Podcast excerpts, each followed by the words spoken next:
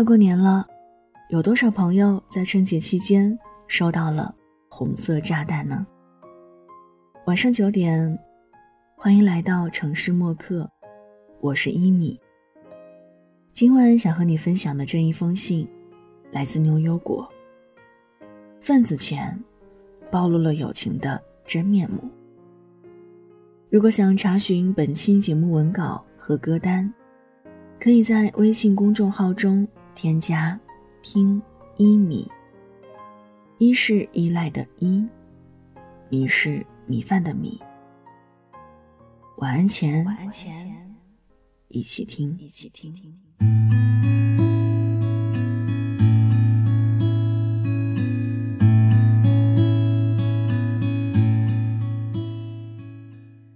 在重庆有个叫小周的姑娘，最近很窝火。原来她前段时间结婚，闺蜜小唐领了喜糖，却迟迟不出份子钱。小唐是小周的前同事，因为办公桌离得很近，两个人成了无话不谈的好闺蜜。两年前小唐结婚的时候，因为是闺蜜关系，小周随了一千五百元份子钱。小周说：“如果换做普通同事，他只会随五百元。”后来小周辞职出来单干，和小唐的关系也不错。小唐工作上有什么问题，打电话给小周，小周都会第一时间利用自己的人脉帮助小唐。直到小周结婚前，他亲自开车送喜糖给小唐，还千叮咛万嘱咐。小唐一定要来参加他的婚礼。小唐很高兴的表示祝福。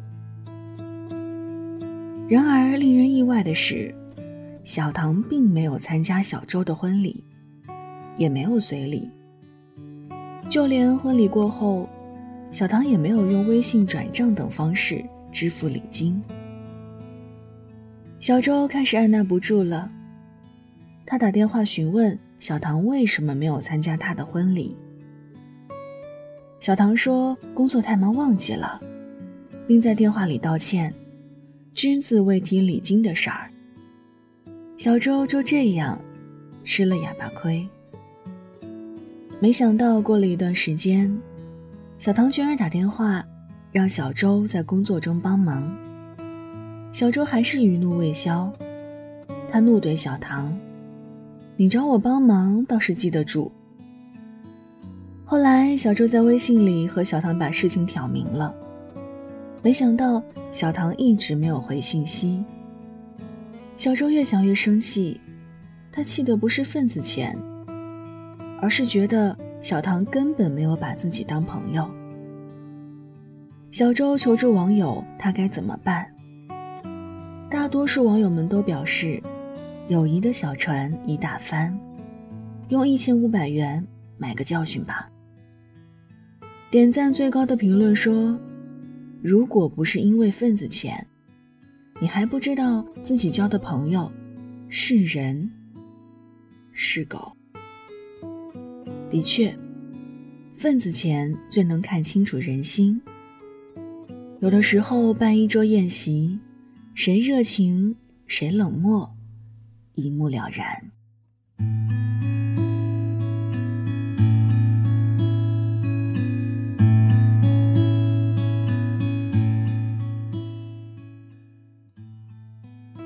老舍先生在《正红旗下》就写过这么一段随份子的无奈。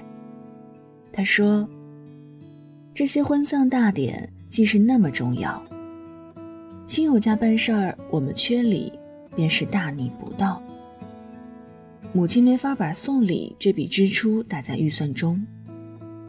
谁知道谁什么时候死，什么时候生呢？不幸而赶上一个月里发生好几件红白事儿，母亲的财政表格上便有了赤字。掏份子钱的人无奈，办酒席的也无奈。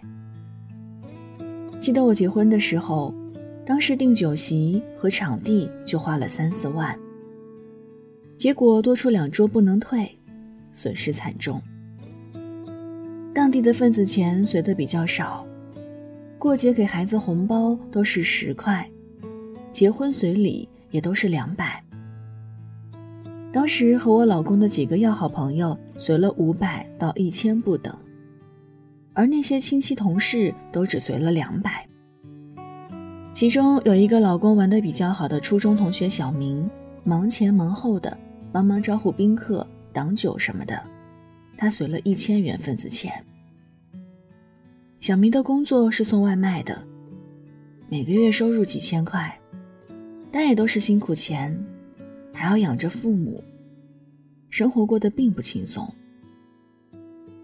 婚礼结束后，老公把这个份子钱退给了小明。小明死活不肯接收。他说：“当年老公帮过他不少，这份情谊，他一直记在心里。如今我老公结婚，他也只是聊表心意。当时我们挺感动的，一个经济并不宽松的朋友，能给你随这么大的红包，完全是他的一片真心实意。”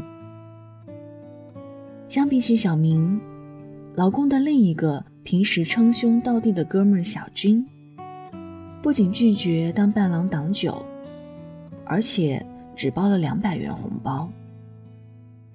最令人寒心的是，我老公和小军在学校共用一个钱包。小军没钱的时候，我老公经常慷慨解囊。小军母亲过七十岁大寿的时候。老公给她包了八百元红包，还买了一堆孝敬老人的礼物。婚礼结束后，最大的悲哀是，本以为最好的哥们儿，却给自己随了最少的份子钱。从那以后，老公和小军的关系也发生了微妙的变化，再没有以前那种亲密互动。我们随份子钱的时候。会根据朋友在我们心中的远近疏远来决定随多少礼。同样，别人随份子钱给我们的时候，也会以此做参考。这便是中国式的礼尚往来。与其说份子钱正在毁掉我们的友情，不如说，份子钱让我们看清楚自己在朋友心中的位置。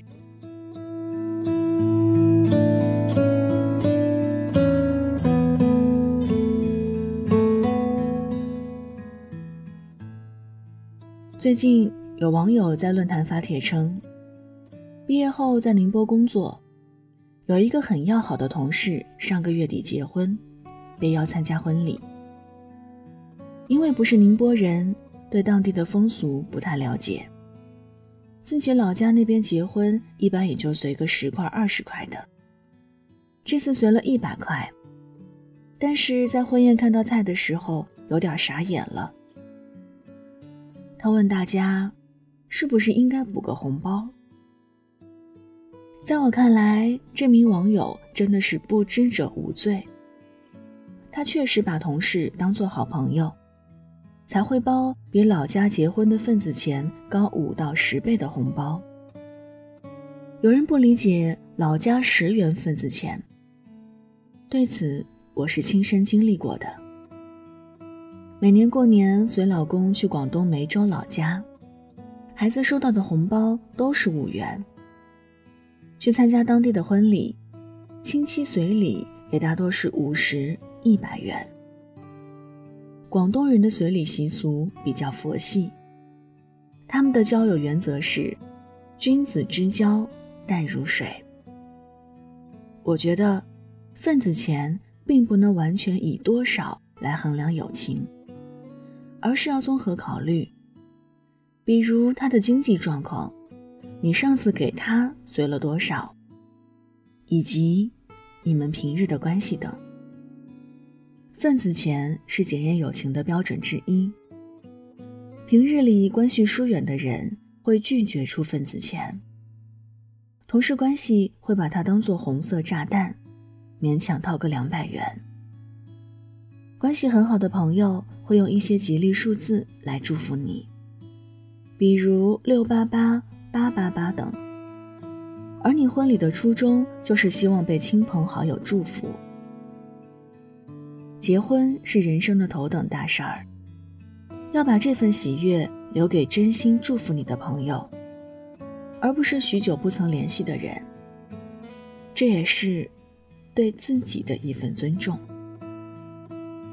说到底，份子钱的本意不是钱，而是别人对你的祝福。是朋友的一片心意。如果这个朋友在出份子钱的时候不情不愿，请不要责备。或许正是这次婚礼让你看清楚友情的真面目。是真友情还是塑料友情？发一次请帖，全知道。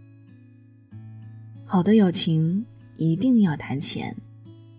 也唯有谈钱的时候，才能看出友情的难能可贵。因为真正的友情，经得起份子钱的考验。会不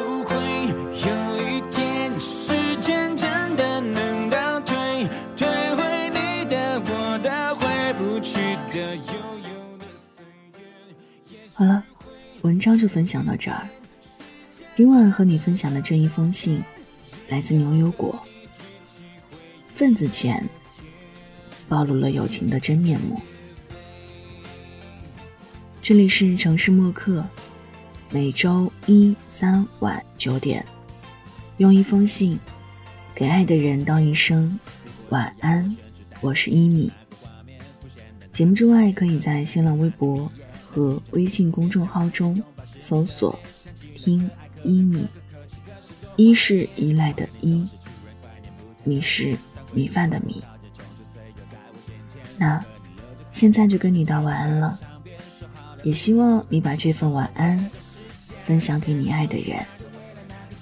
记得睡前嘴角上扬，这样明天起来你就是微笑着的。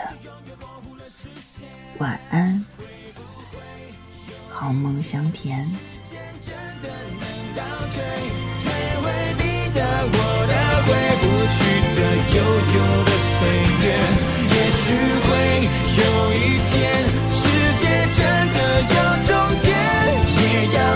你举起回忆酿的甜，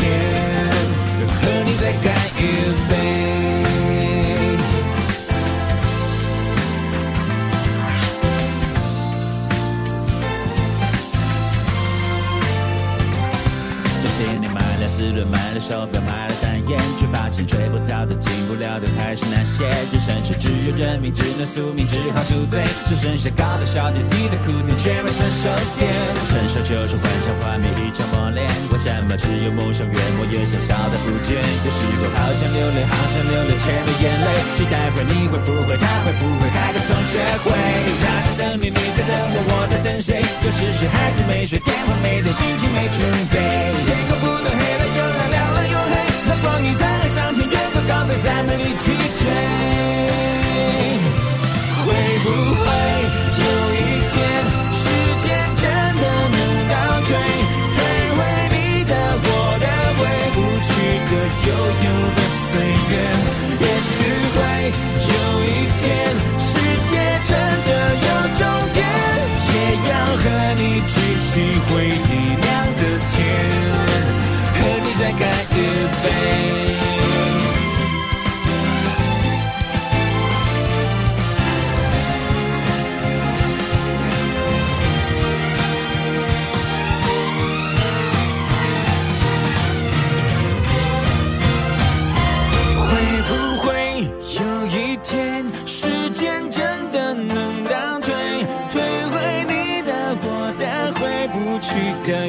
流的岁月，也许会有一天，世界真的有终点，也要和你举起回忆酿的甜。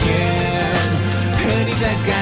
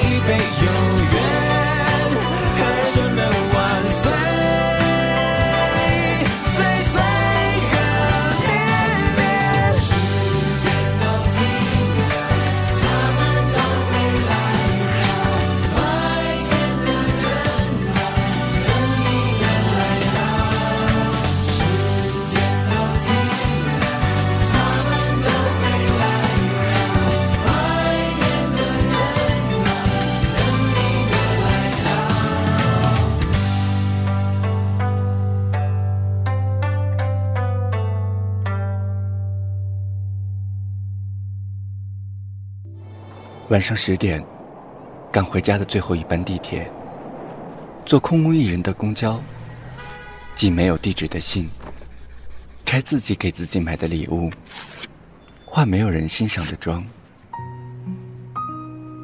我们在白昼扮演别人，却想夜晚要一个拥抱留念。城市墨客用一封信找回被遗忘的曾经。